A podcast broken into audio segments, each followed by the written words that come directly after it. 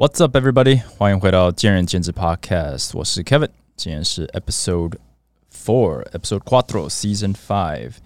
那大家记得，如果你是老听众的话，在 Season One 的时候呢，我是一开始哈，我是用手机在录音哦，然后渐渐的，我买了一个 Yeti 啊雪人，然后在家录音，可是回音还是蛮重的。那在第二季的过程当中，好像第二季的开始，大家可能注意到，诶，我的收音这品质啊，突然三级跳。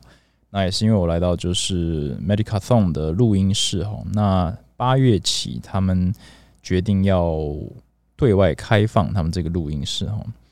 所以如果那个你想要开 Podcast 频道，然后你觉得你的音质很差，环境又很吵的话，那这边我帮他们供上一下，就是 Medicathon 的录音室正式开放出租。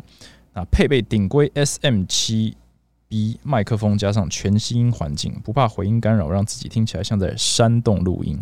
啊，目前八月份出租优惠中，如果想要跟我还有其他优质频道呢，在同一个录音室享受高级音质呢，那有兴趣朋友记得在 IG 搜寻 Medicathon M E D I C A T H O N，或点开我这一集的资讯栏呢，就可以跟他们预约。然后我们当然也希望就是可以让更多好的这个。呃，Podcast 频道呢，可以被大家知道，然后也可以用更好的音质来分享给更多人收听。这样，我自己觉得音质是真的有差了，所以自从来这边录音以后呢，就有点回不去了。不过刚好哦离家近，所以是一个非常非常好的，对我自己来说非常舒服的一个录音环境跟合作模式。然后那个希相信对听众来说，对大家来说也是一个。那个比较好的一个收听的 experience，这样。OK，Episode Four，我们今天来聊一个我收到的问题，呃，在 IG 上收到的。那这个是在我做咨询服务开启之前收到的问题。那我当时有稍微跟他简短的回应一下，但我觉得，诶，这个主题我觉得是可以深聊。啊，这种东西深聊，呃，当然在咨询的过程当中比较有办法。呃，找到比较根本的一些、一些、一些做法，或者是症结点了。不过，我们就比较高层次去探讨一些东西，这样子。那我先看一下他的问题哈。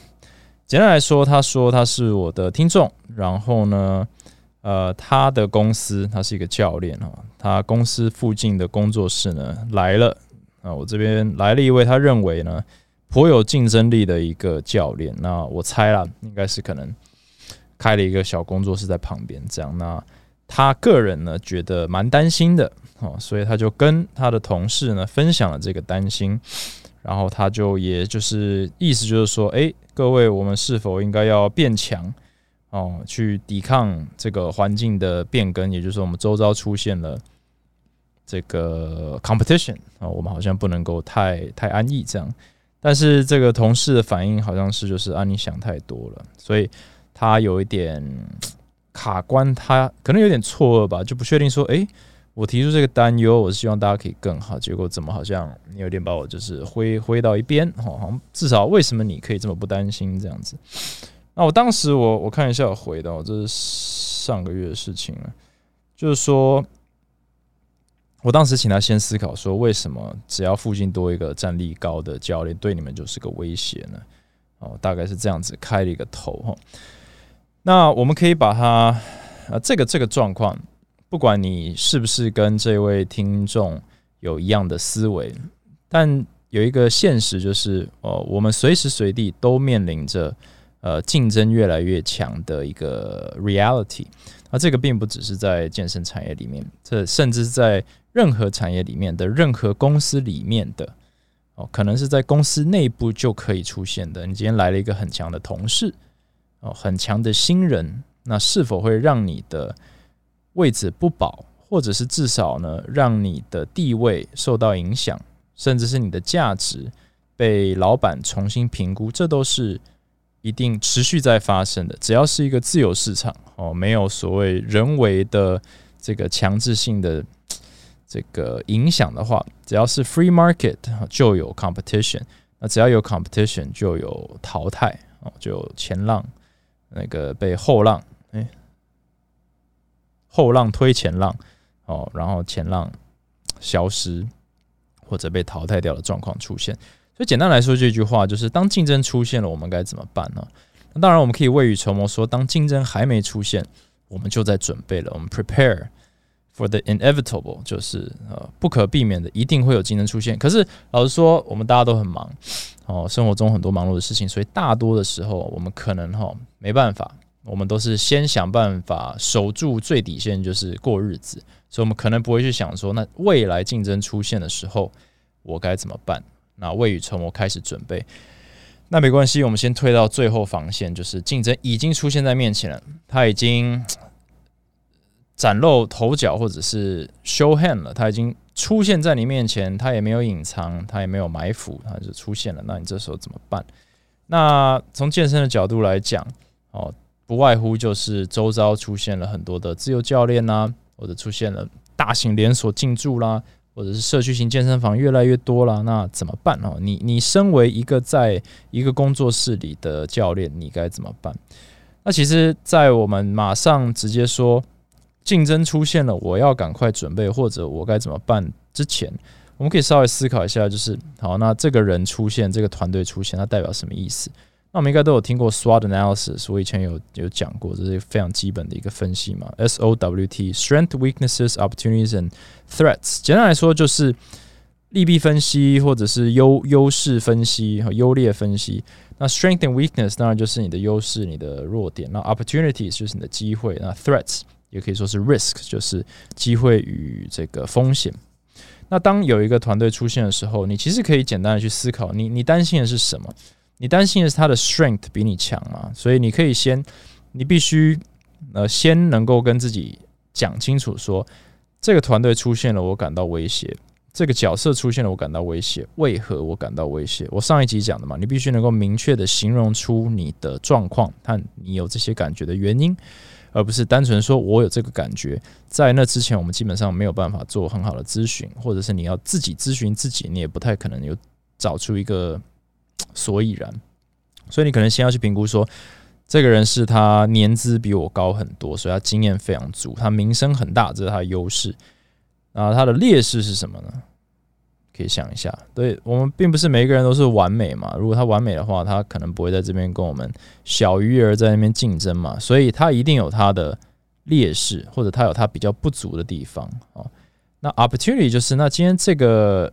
这个角色出现，出现在我的公司里，出现在我的公司外，出现在我的地区里面，他对我可能会有什么好处？因为像这位听听众这位教练，他第一个想到就是威胁啊，或者是呃会影响到我们的生意，这非常正常。我们通常都会往不好的地方想，threat 啊，risk 没有问题，那些我们都很清楚的可以把它讲出来。哦，他会吸走我们的学生，他会减少我们的那陌生开发的那个。那个客源嘛，总是会吸走一些嘛，甚至是可能我们的学生可能会不想去去体验一下，然后被吸走。哎，OK，各种，甚至是这家工作室开了，会不会把我们的教练也吸过去？也有可能哦。大型连锁来了，铺天盖地的下广告，我们的曝光率没了都有可能。这些都是 threats。所以在这个四个象限里面，strength、weakness、opportunities and threats。threats 我们通常都可以很快的就讲一大堆出来，然后讲给周边的人听。可是这个，呃。我们还需要在就是在这部分讲之前，我们可以稍微想一下，那这些角色、这些竞争出现有没有代表带来任何的机会？好，我们往有点像是我们乐观一点、正面去想。那除了这些风险我，有没有机会？机会可能是像以前我一直到现在还是我很喜欢呃沃 gym 很多的地方，或者沃 gym 愿意开到我的店的附近的话，我反而是保持非常非常。呃，正面与开心的心态。那呃，大家也许也猜得到为什么，就是我认为他确实是竞争者，但我们的区块不一样，我们的这个这个工作形态，还有我们的教练呃培育的方针，还有我们工作的工作室的这些呃重点，就是我们的 TA 有一些差别。那其实，当有大型人所进来的时候，他所在这个社区或这个区域所产生的效益，其实并不影响我，反而是间接帮助我。所以从表面上，当你说这个地方多了两间大型连锁，你的学生或你的这个竞争变激烈，你的学生被吸走的几率变高了，你的竞争变激烈了，这个是呃可能不了解自己也不了解对方的评估，但是当你真的知道。彼此的 SOWT 是什么时候？你反而可能会有一个不同的结论。那这就是某种结论，就是我蛮喜欢有很多大型连锁在的区域。这简单来说，代表客源一定充足，他们做过市场调查，哦，就是人口密度一定够，或者是运动的人口一定够，是足够的人是愿意踏入健身房的，他们才会有。那只有这个前提之下，那是一个很健康的一个环境。那再来就是教练课的这个供给分配跟市场占。那这个东西，那就是我去评估说，那如果是单就这一点的话，那我们有没有优势劣势？这样，但整体来说，就是表示这个是一个好的市场区块。所以，对于我自己的选择，说，诶，我也刚好开在这里，那就是一个认可。所以我反而认为这是个加分。所以你在评估这种就是 new threat 的时候，你也有看有没有什么 new opportunity 或者代表的意思。那再来就最简单也最常见 strength and weakness，它的优势你讲得出来，因为我问他嘛，诶，你为什么觉得它是一个威胁？他说，哦，他可能这个。这个新南开发啦，或者学生经营啊就很强，这样子。我说好，那他有没有 weakness？或者说他这个很强，那你们呢？如果你认为你评估完以后结论是他的 strength 就是完全压着我们的 strength 在打，哦，那肯定就是要进到下一部分了，就是我我必须进步，how to do it 怎么做？但如果你的 strength 是稍微不太一样的，有点像擦边，或者是。两个象限有稍微交叉，那其实你不用太慌乱，你只是必须要能够更明确的定位说，那你努力的方向跟他努力的方向不要完全一样，对不对？或者是因为你们 TA 是有重复但不完全重复，那你需要因为小小重复的部分去呃把自己所有在做的事情都翻翻新掉、更新掉嘛？其实也不用，因为做任何的调整或进步都是需要成本的，所以也不能够就是自乱阵脚。哦，因为也许根本不是正面，不需要正面迎击这样子。那 weakness 也是啊。今天我们你这样想哈，如果有十二十家工作室突然在一家 World Gym 上面盖起来，他们会不会紧张？我说他们一点都不会紧张。他们会想到的 risk 很多嘛？哦，就是分我们的学生啊，然后可能教练会会出走啊之类的。可是他们都有应对的方式啊。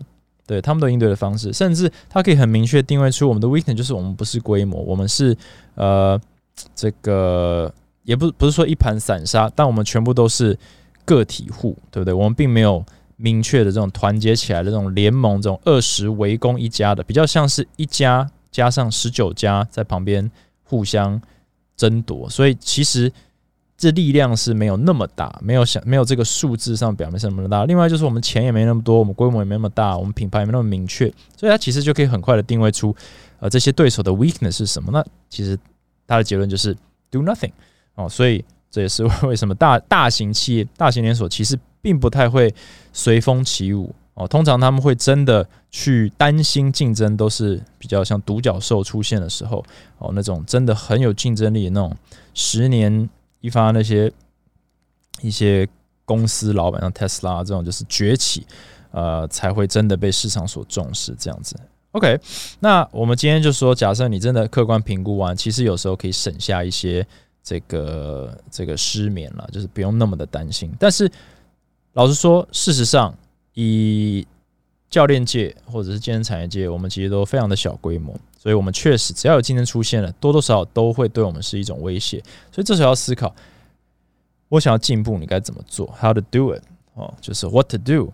那通常我们以个体来说，一定是 self improvement。我过去几季哦讲过很多关于教练自我进修，甚至教练的焦虑感。关于进修这一块，其实就是在呃讲这个，就是教练很容易去体悟。或者是接受自己本身的不足，尤其是专业上的不足，所以我们很愿意花时间去和花钱去补强这一部分。可是我们比较不会去意识到说，那你补完这些以后，其他人也在补这些东西之后，那你其实就没有什么额外的优势。对，当所有的人的优点都是一样的时候，就没有人有优点哦。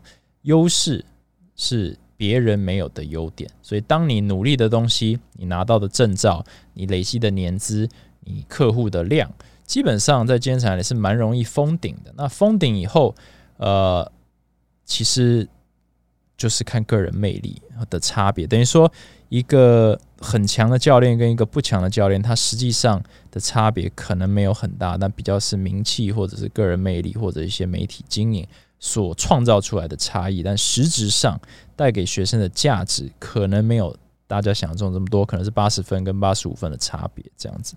好，那如果是这样的话，那很容易这部分就封顶。那我们就会走向那 How do I create separation？那一直讲就是团队嘛。你今天真的想要突破个人进步天花板的话，你听任何资深教练、任何讲师、任何老板、任何产业的讲师，他都会跟你讲一件事情，就是你必须要学着怎么教别人。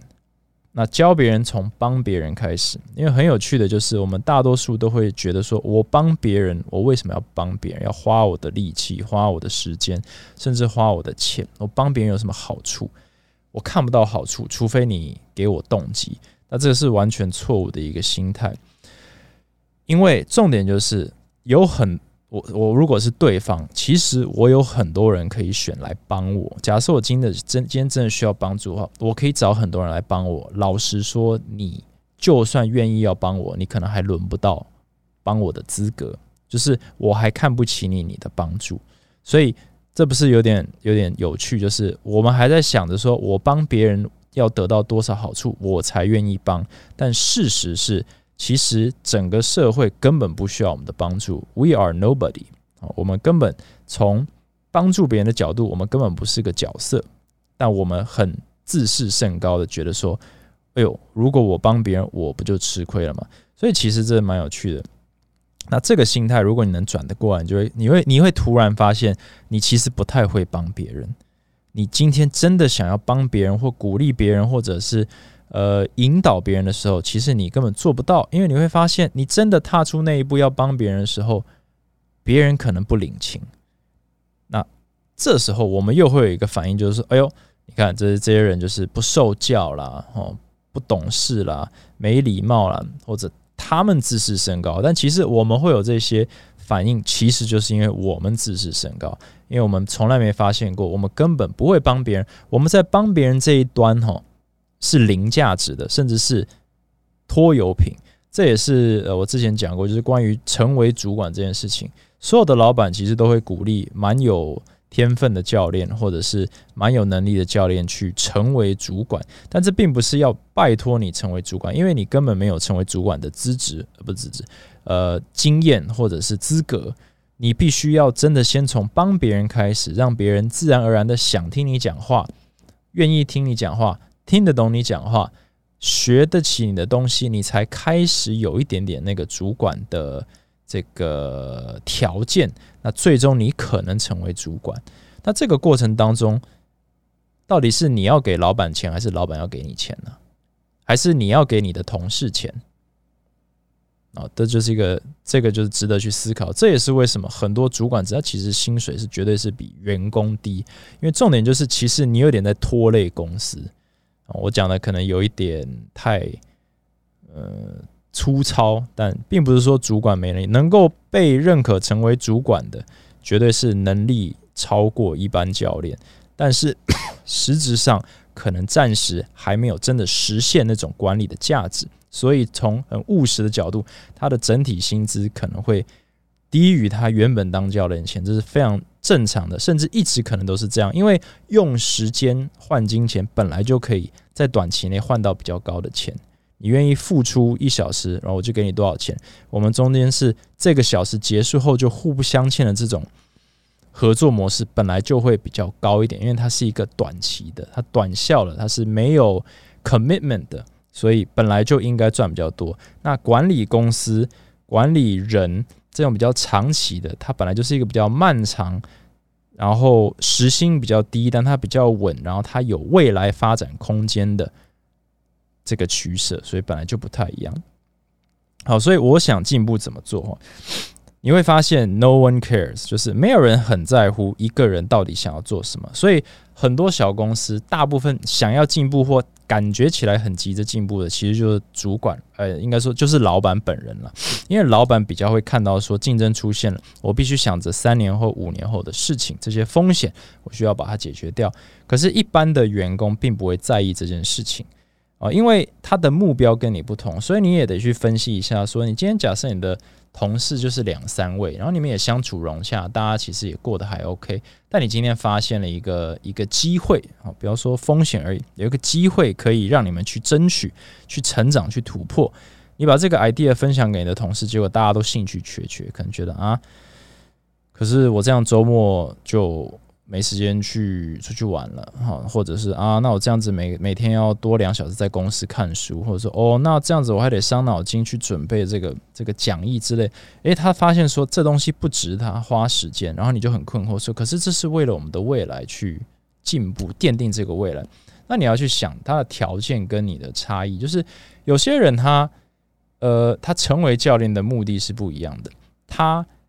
维持教练这个身份，他所愿意付出的时间、金钱、体力跟你是不同的。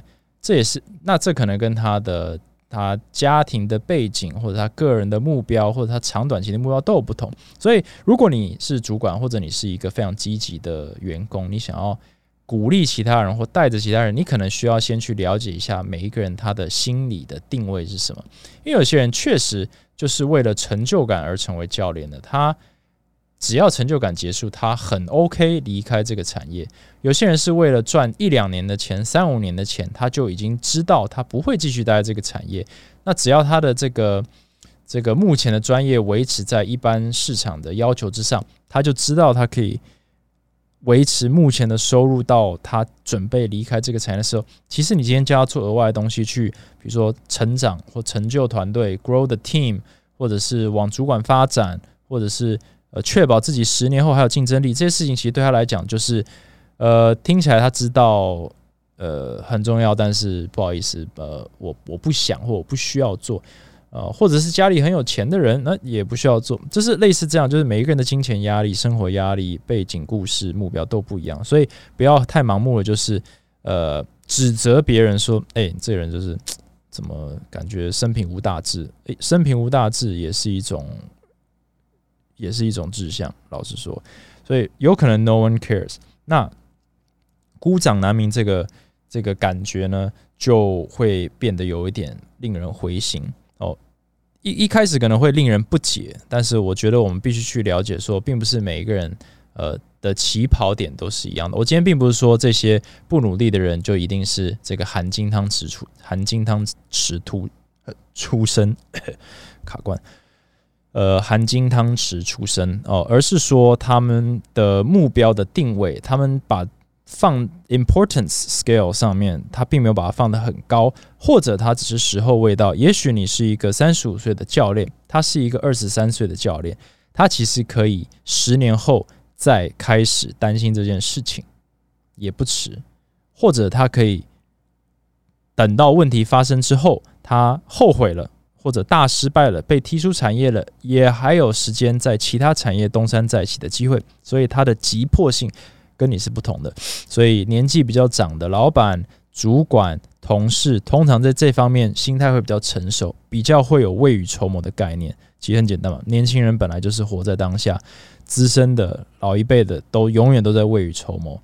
啊，永远都在想说，我今天这一笔钱存下要干嘛？要干嘛？干嘛？如果我生病了，那要干嘛？干嘛？要买保险什么？但其实年轻人就没这个概念。那在职场上，其实也是很类似的。所以你要驱动员工啊，我们老板要驱动员工，有时候讲理可能没有什么用，因为因为理大家都都听得懂，但是他不会有共鸣，或者他不需要在乎，对不对？那你逼得太紧，他反而会排斥，甚至会离开，跑去一个不管他的老板或不管他的环境。那但是这就是有点像你逃离那个有人会 push 你的环境，你只是解决了你当下的问题。呃，有一点像个人工作者嘛，个人工作者是非常的自由，没有人 push 你。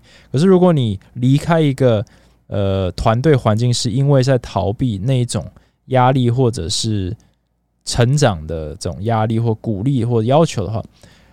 呃，你自己是不会给你自己这种压力的，所以你基本上就是暂时把自己放在真空状态，吃完老板以后，吃完老本以后，才去面对你原本就会面对的问题。因为产业是同一块饼嘛，所以你今天在大型连锁里面，在工作室里面，你是自由教练或自由工作自由工作者里面，其实你面临的竞争，我们一开始讲的竞争出现了，其实一直都一样，只是你有没有能力去分析。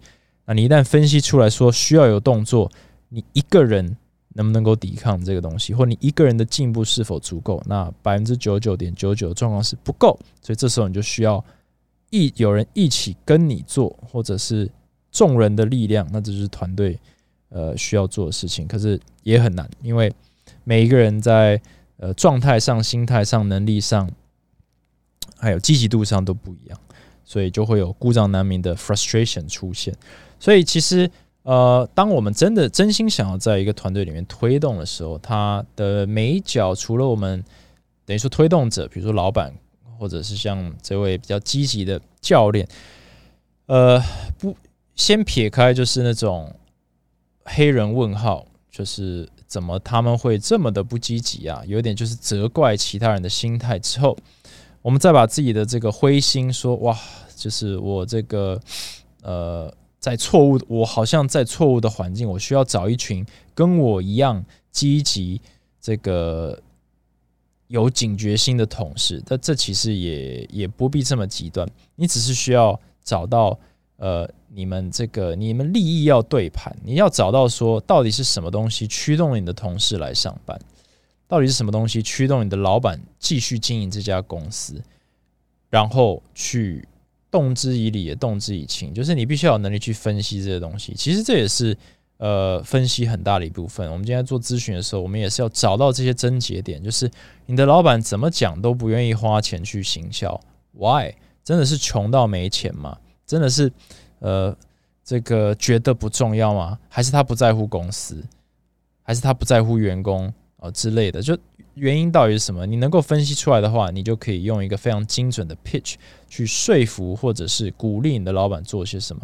如果你是主管，然后对下属的话，其实也是一样。如果你抓不太到他们到底想要什么的话，或者是你没有办法，我讲更重要的，尤其在疫情间，你没有办法让他们理解你能做什么跟不做什么的话，其实也很难推动事情，很难推动改革。在你最需要改革的时候。你却没有办法改，因为没有人会站在你的立场去想的话，那你根本就是这个四面楚歌嘛。对你，你最需要改革、去调整、去面对环境的威胁跟环境的变化，可是你却没有能力让别人除了你之外的人去了解为何。你必须改的时候，那你肯定是改不动的，你反而会越改越糟哦，让你越深陷泥沼。所以这个也是可能管理者的课题需要去准备的。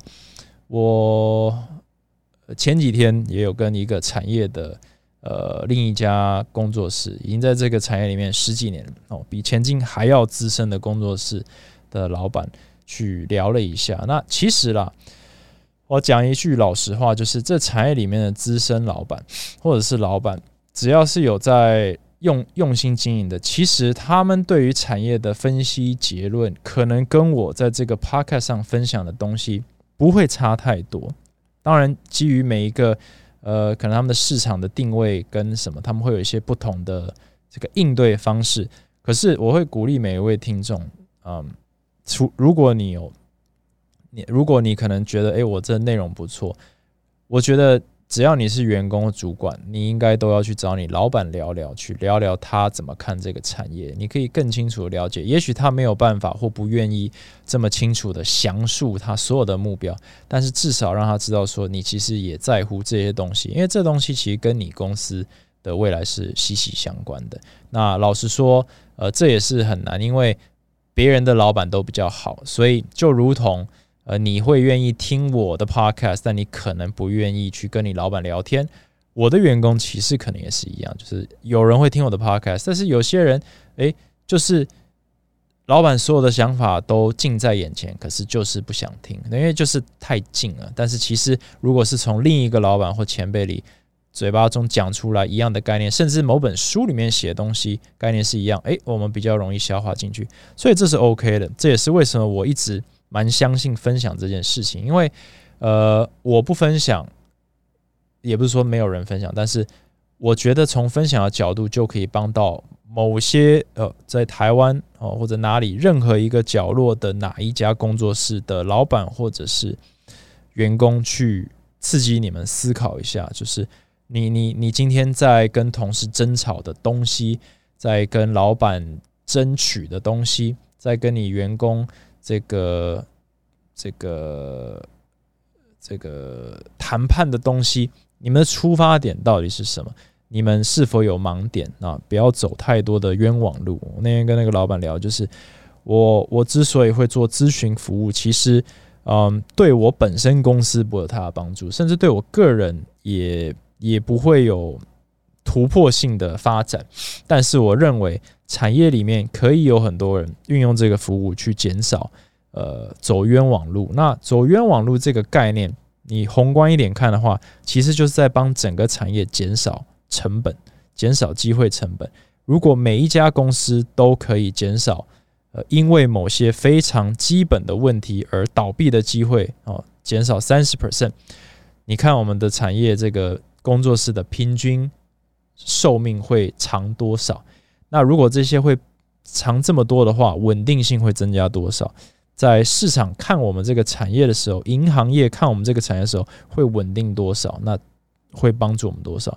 从员工的角度，如果可以帮助他们在看清楚说你今天离开公司或者加入公司的原因跟方向是心态正确或者一致或清楚的时候，那个流动率会改变多少？流动的方向跟原因会变多少？那这对于个人发展会有多少累积能量的一些好处？那会帮助那些真的想要留在产业里面留住的机会增加，那些不想加入的先不要加入，留不下来的更快不要留下来，诸如此类的，让这个代谢更快，把大家放到正确的位置，那整个产业就是更精实或更精准，每一个人都在正确的位置上发挥他正确的这个。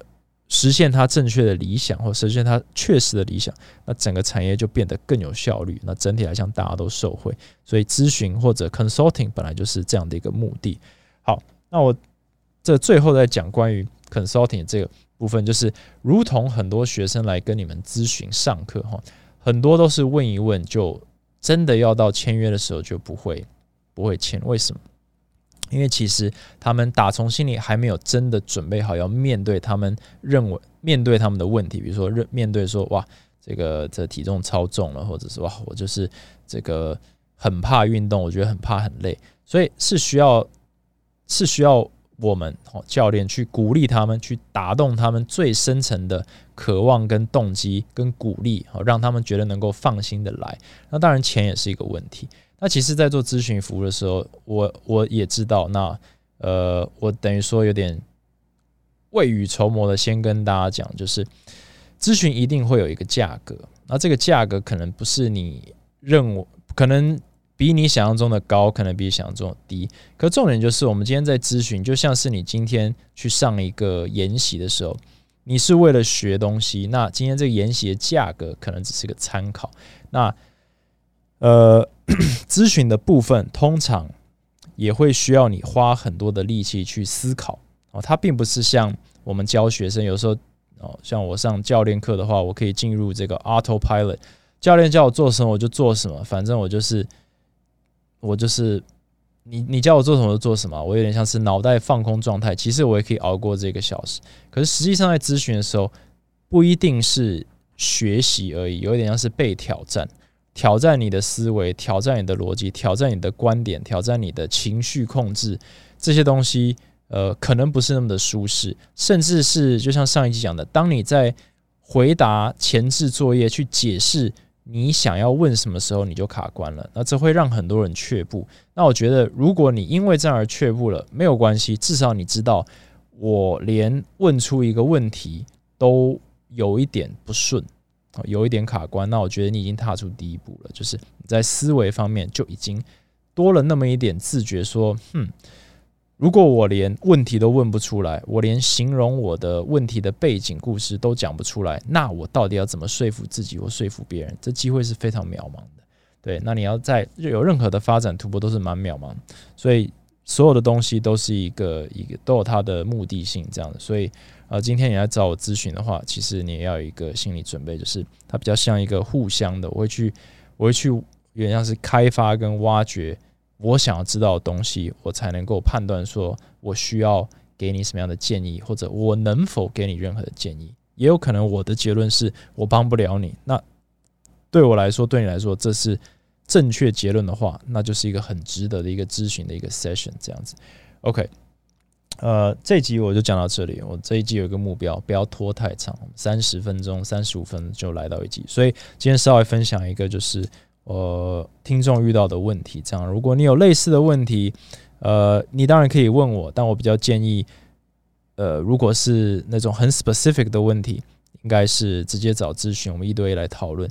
那如果是呃，那现在的话，如果需要咨询的话，请直接寄 email 给我到我的这个见仁见智的信箱，那我会再提供我想要的问题给你，这样子，然后你再你再你再帮我回复，嗯，然后这个信箱的地址我会放在那个的这个资讯栏，这样，OK。那但是如果我遇到一些比较广义的问题，或者觉得有趣的问题，或者是我可能个人咨询讨论过可以分享的东西，我会渐渐的在在节目这一季中慢慢的分享。这样，OK。那如果有任何这个问题或想要想要回馈呢，都欢迎到这个 Apple Podcast 或者是 IG Talk to Kevin 或者 Acrobatic 呢分享给我。